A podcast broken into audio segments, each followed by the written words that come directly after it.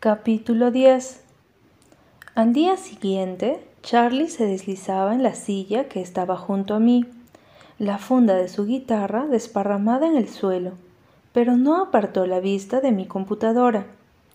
He estado sentada en el salón de coro de la señorita Rodríguez desde la última campana, preparándome para la reunión de empoderar.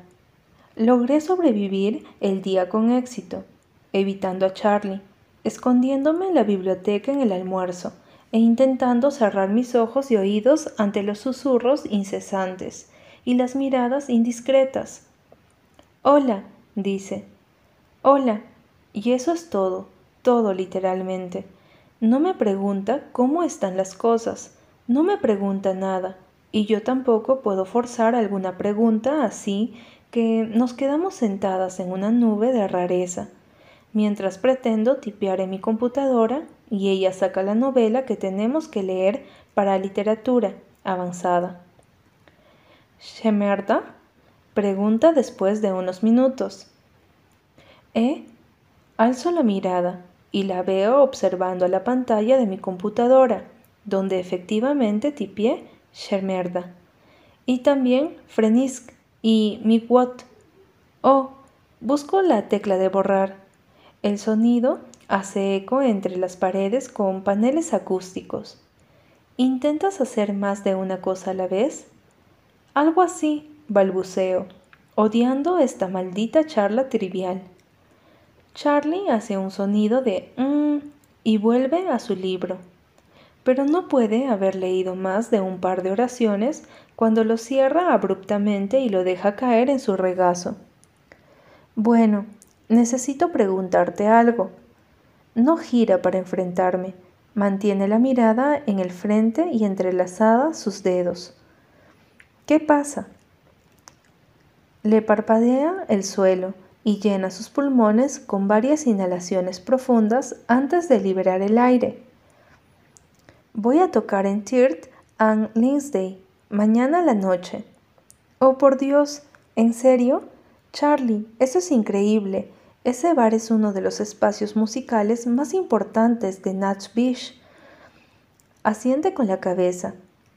Este mes tiene una serie con artistas jóvenes, donde un par de músicos tocan cada noche. Tienes que tener entre 16 y 22 años para poder participar y le envié mi demo a la persona que se encarga de la propagación. Hace unos meses. Supongo que le gustó. Supongo por supuesto que le gustó. Eres tú. Charlie desestima el cumplido con la mano, pero un color carmesí se asoma en sus mejillas y sonríe. Me enteré hace un par de semanas. ¿Vendrías conmigo? ¿En serio? Por supuesto. ¿A quién se lo pediría? ¿Irán tus padres? Charlie frunce el ceño y mira hacia abajo. Charlie, no estoy lista para eso, Mara. Sabes que no lo estoy. Pero tus oraciones son tú. Amarían escucharlas. Saben que es cierto. Sí, son yo, demasiado yo. Me pongo en el respaldo de mi silla, refregándome los ojos. Desearía tener las palabras indicadas para ella, palabras que apacigüen todos sus miedos sobre sus canciones, pero no las tengo. Yo puedo cantar y canto bien, por eso estoy en Pebblebrook, pero comparada con Charlie soy un par de platillos, así que puedo entender los nervios por tocar en vivo. Pero no puedo escribir canciones, no puedo manipular las cuerdas de una guitarra para que suenen como una extensión de mi voz. Puede ser que nunca lo haya intentado realmente. Todo ese yo, entrar en los oídos de la gente. Tiemblo de tan solo pensarlo. Sin embargo, mis problemas para abrirme ante los demás son completamente distintos. No tengo idea de lo que está sintiendo en realidad. Por favor, Mara, dice, te necesito conmigo. Somos mejores amigas, ¿no? ¿Acaso todo eso no se trataba de eso? No sé con exactitud a qué te refieres con todo esto, aunque sí puedo imaginármelo. Sí, por supuesto. Entonces, por favor, ven conmigo. La observo. Sus ojos son desesperados mientras me devuelve la mirada. Sabes que no me perdería verte en el escenario, respondo, y sus hombros descienden visiblemente. Gracias. Después de eso nos ponemos en movimiento. Charlie coloca las sillas del aula en un círculo y yo enciendo la lámpara de pie que está cerca del piano y apago las luces fluorescentes para que la iluminación sea más suave. Todo lo que no decimos pesa como un collar de amigas para siempre sobre nuestras gargantas.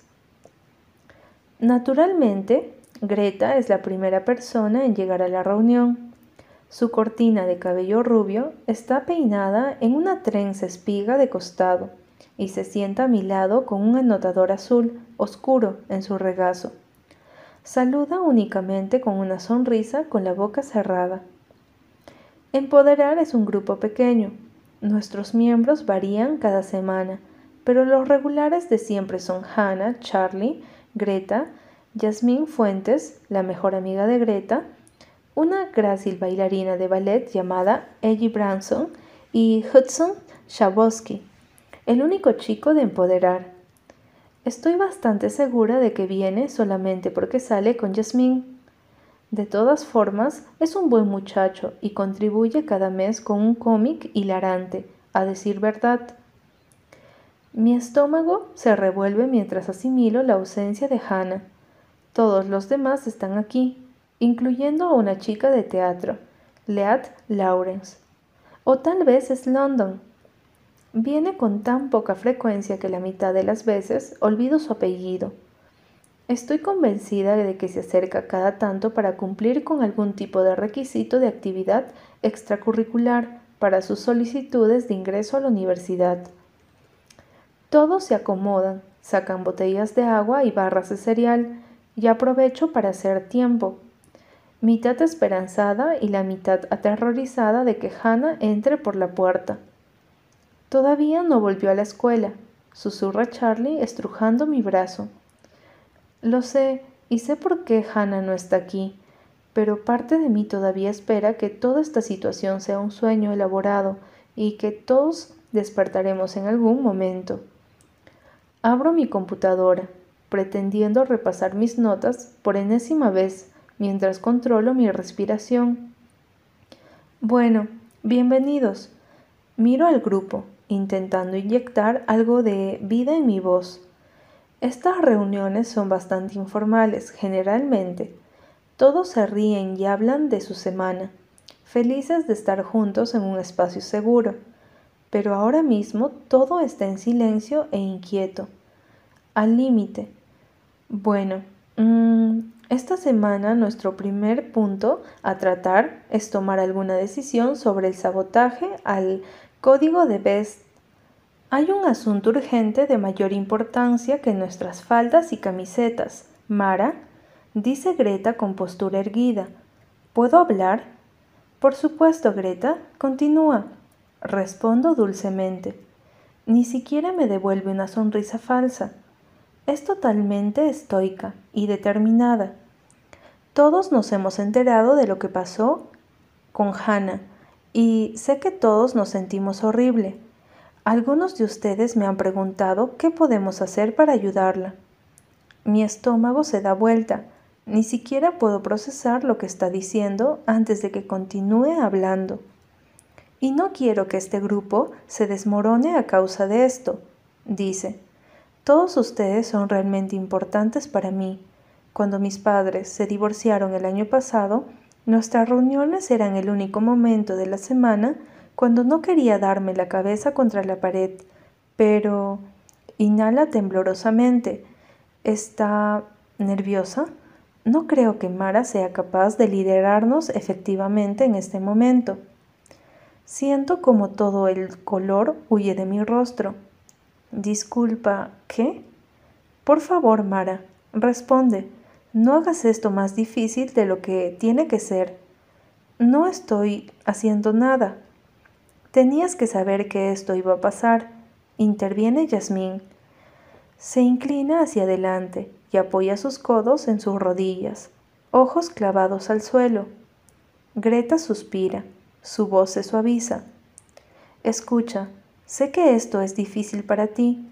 No estoy intentando ser una perra respecto a Hannah, pero es una de nosotras y esta escuela se está convirtiendo en un caldero de equipo de Owen. ¿Equipo? ¿Equipo de Owen? Las palmas de mis manos comienzan a sudar instantáneamente y me late la sangre de la cabeza, porque ni siquiera necesito una explicación de lo que está diciendo. Owen está hablando y hablando fuerte, difundiendo su versión por todos los rincones de la escuela. Asumo que también eres equipo Owen, dice Greta. Más silencio. Ni siquiera Charlie alza la voz. Todos los ojos están clavados en mí, esperando, esperando a que declare mi lealtad, a que elija un lado. No sabes de lo que estás hablando, digo, mi voz apenas un susurro quebradizo. Incluso si no lo sé, replica Greta con igual suavidad. Necesitamos ayudar a Hannah. Somos su familia en esta escuela. Algunos de quienes la apoyan y que nos lideres es un conflicto de intereses. Miro alrededor del círculo, buscando a alguien que esté en desacuerdo. Nadie habla. Ellie evita mi mirada. Sus pestañas, ridículamente largas, abanican sus mejillas. Lea luce incómoda, como si realmente deseara no haber elegido justo hoy para venir a la reunión. Hudson no hace contacto visual con nadie, sus hombros casi cubren sus orejas. Propongo que pausemos el proyecto del código de vestimenta y hablemos sobre lo que podemos hacer para ayudar a Hannah y a su familia cuando vuelva a la escuela, dice Greta, y que yo reemplace temporalmente a Mara como líder de empoderar. Silencio, Luego, una voz familiar. Secundo, la emoción. Giro mi cabeza y encuentro los ojos de Charlie. No aleja la mirada, no sonríe, solo se estira y pone una mano sobre mi espalda. Estoy tan sorprendida que ni siquiera puedo alejarme de su mano. ¿A favor? pregunta Greta. Seis manos se alzan en el aire. Me pongo de pie lentamente aferrándome a mi computadora inútil. Mara, no tienes que irte, dice Greta. No, está bien, debería... Tiene razón, no, debería irme. Tambaleo hasta salir de la habitación. Mis ojos ya están llenos de lágrimas. Ser destituida no es nada importante. Y maldita sea, Greta tiene razón. No soy la persona indicada para liderar el grupo ahora mismo. El foco está en Hannah, como debe de ser, pero es solo algo más gritándome que no tengo idea de qué demonios debo pensar, quién soy, de qué lado estoy y por qué lo elegí. Es una cosa más que me quita la voz. Espero que Charlie me siga, que venga a buscarme como siempre lo, lo hacemos y lo habíamos hecho, la una por la otra, sin que nada más importara pero el pasillo está en silencio. El aire seco del aire acondicionado hace que me ardan los ojos. Camino hacia la salida, lista para irme, pero no puedo. No quiero ir a casa. No así cuando siento como si algo nuevo y crudo está intentando filtrarse por mi piel. Por favor, ven aquí, le escribo a Charlie. Mis palabras son desesperadas, y tal vez sueno totalmente patética, pero la necesito. Apenas 30 segundos después, Charlie sale al pasillo. Cuando se me acerca, doy la vuelta y la guío hasta la puerta principal y hacia la luz del atardecer. El sol poniente cae sobre su cabello, resaltando asomosos de rojos en la oscuridad. Charlie me mira de frente, en silencio, su cabeza levemente inclinada y sus ojos compasivos, condenadamente compasivos. Me echaste, digo, y ella suspira. Eso no fue lo que hice, y lo sabes. Asiento con la cabeza intentando analizar lo que sí sé, que es verdad, que no lo sé. ¡Ey! susurra. Extiende las manos y envuelve mis codos. Las yemas de sus dedos tan suaves sobre mi piel delicada. Y de repente es demasiado. Estar de pie en el gran porche de ladrillo, con columnas rodeándome. Charlie dulce y fuerte enfrente de mí. No puedo contenerme más. La represa colapsa, liberando lágrimas acumuladas hace días. Creo que está mintiendo, logro decir casi ahogada. Owen está mintiendo sobre algo, sobre todo, y no sé qué hacer, no sé cómo hacer esto. El rostro de Charlie se derrumba. Nunca llora sus propias lágrimas, no en realidad, incluso en sus peores días, cuando jura que su voz no encaja con ella y que no tiene idea de cómo decirle a sus padres cómo se siente o cómo piensa sobre sí misma. Nunca llora. Se le pueden llenar los ojos de lágrimas, pero nunca caen, al menos delante de mí. Solo cuando yo rompo a llorar, ella se desmorona también. Ahora acorta el ya pequeño espacio entre nosotras, lentamente, como si intentara evitar asustarme.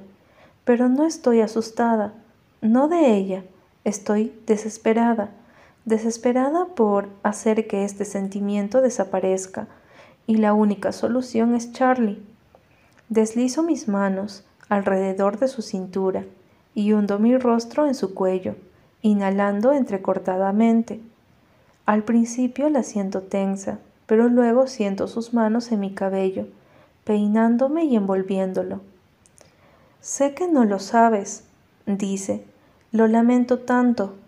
¿Qué hago? Dime qué hacer. Desearía poder hacerlo. Las lágrimas no cesan. Mi nariz se aplasta contra su garganta.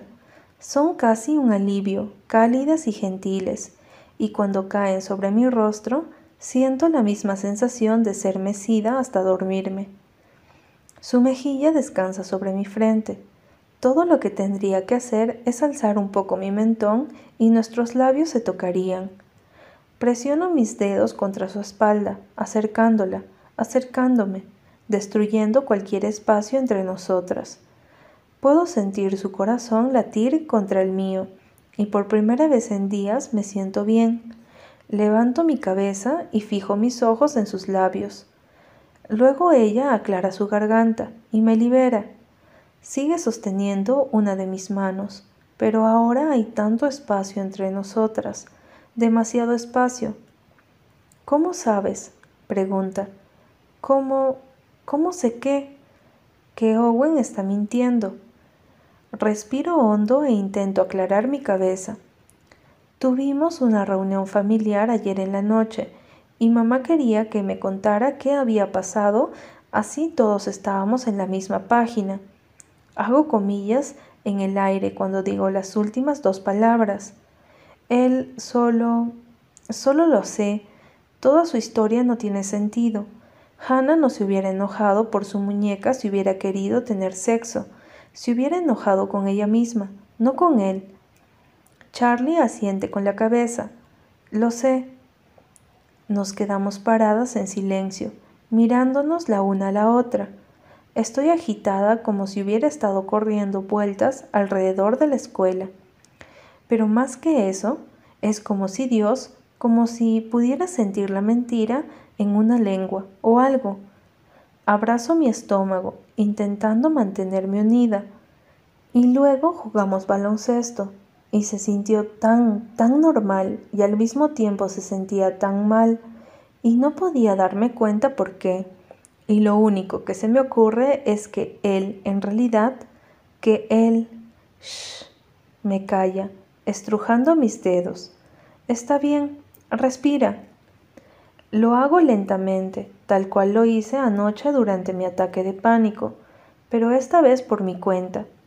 El pulgar de Charlie forma círculos en mi mano. Él es mi hermano, digo cuando mi pecho se siente lo suficientemente descomprimido. Lo amo, Charlie. No dice nada, solo me mira. La tristeza es algo físico entre nosotras. Cierro los ojos. Mi hermano es el chico que me sonreía cariñosamente desde la otra punta de la mesa cuando le conté a nuestros padres que era Vi como si siempre lo hubiera sabido. No se alejó de mi lado ese horrible verano antes del primer año del secundario. Se rehusaba a permitirme obsesionarme con lo que había pasado, incluso cuando le gritaba y gruñía. Nunca había estado sin él. No podía imaginarlo lastimando a alguien. Siempre había confiado en él. Pero el chico del bosque en el lago, el chico que se pavoneaba por los pasillos de la escuela estos últimos días, dejando atrás un nuevo tipo de historia, una horrible historia. Ese chico no es mi hermano. Ya no lo es. No es alguien en quien pueda confiar otra vez. Necesito verla, digo, necesito ver a Hannah. Charlie levanta una ceja. ¿Estás lista para eso? Mi corazón se estampa contra mis costillas. Lista es la palabra equivocada. No estoy lista para nada de esto, pero Hannah tampoco estaba lista. ¿Crees que quiera verme? Quiere. Ha preguntado por ti más de una vez. ¿En serio? Ha estado preocupada. Quiero decir, está preocupada por mucha basura, pero también ha estado preocupada por su amistad. Dios, vayamos ahora. Iré contigo. Solo necesito ir a buscar mis cosas. ¿Y qué pasa con la reunión? La reunión es sobre cómo ayudar a Hannah. Charlie entrelaza sus dedos con los míos. Vayamos a ayudarla.